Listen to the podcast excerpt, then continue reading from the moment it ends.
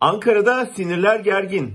Önce ülkücülerin ülkücülere saldırısı, sonra Devlet Bahçeli'nin Mansur Yavaş'a alenen tehdidi. Buna Erdoğan'ın Akşener'i, Çakıcı'nın Kılıçdaroğlu'nu ve giderek hükümet istifa diye sokağa çıkanları tehdidine ekleyin, hükümetteki paniği daha iyi anlarsınız. Mansur Yavaş Bahçeli'yi kale almayarak verdi cevabını. Kılıçdaroğlu ve Akşener de aynısını yapıyor. İktidarın polemiğe çekme tuzağına düşmüyorlar.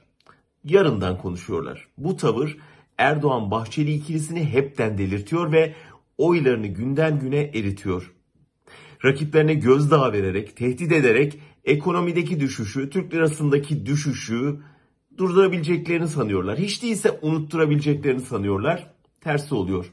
Onlar ortamı gerdikçe, Erdoğan konuştukça TL hepten değersizleşiyor.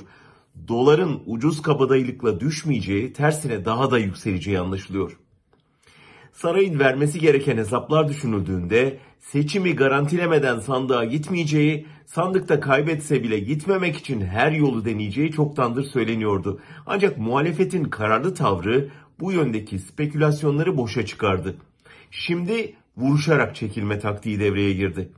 Tehditleri belki yarın yeni saldırılar, belki Kılıçdaroğlu'nun sözünü ettiği siyasi suikastlar izleyecek. Muhalefet kararlı durursa bunu da püskürtebilir. Şimdi önümüzdeki iki gelişme çok önemli. Birincisi 6 muhalefet parti temsilcisinin uzun süredir sürdürdükleri güçlendirilmiş parlamenter sisteme geçiş çalışmasının bir uzlaşmayla sonuçlandırılması ve liderlerin ortak fotoğrafıyla kamuoyuyla paylaşılması. İkincisi de cumartesi Mersin'de yapılacak CHP mitinginde milletin sesinin bütün bu tehditlere, baskılara güçlü bir şekilde yeter artık demesi. Türkiye sonu gelen bir iktidarın son çırpınışlarına cevabını hep bir ağızdan, en yüksek tondan ve dayanışmayla vermeli.